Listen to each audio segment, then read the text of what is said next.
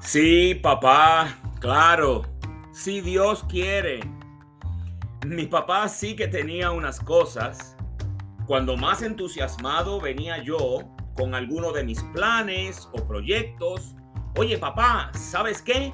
Mira, voy a hacer esto y luego voy a hacer aquello y después voy para aquí y luego voy a ir para allá. Bla, bla, bla.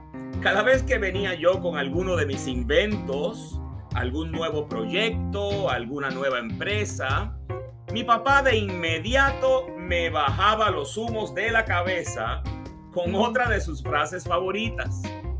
Si Dios quiere, ¿verdad, hijo? Con la mirada muy fija, con voz pesada y tono alargado, y yo me le quedaba mirando. Sí, papá, es que no entendía aquel versículo que dice, el corazón del hombre piensa su camino, mas Jehová endereza sus pasos. Ni tampoco quería entender que hay caminos que al hombre le parecen derechos, pero su fin es camino de muerte. Ay, qué muchos dolores de cabeza me hubiera yo evitado y qué muchos sufrimientos le hubiera evitado a mis padres. Si la Biblia lo pone tan sencillo, pon en manos del Señor todas tus obras y tus proyectos se cumplirán.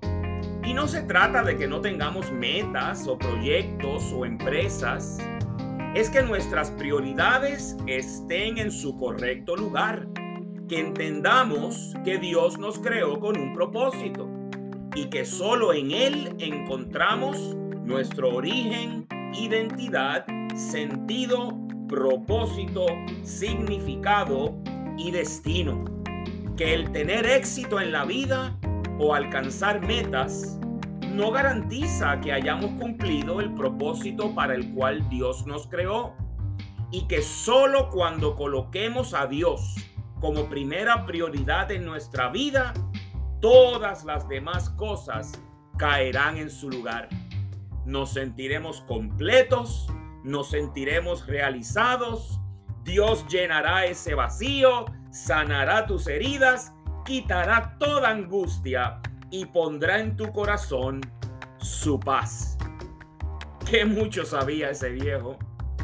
Todavía se me ocurren nuevas ideas y todavía me surgen nuevos proyectos.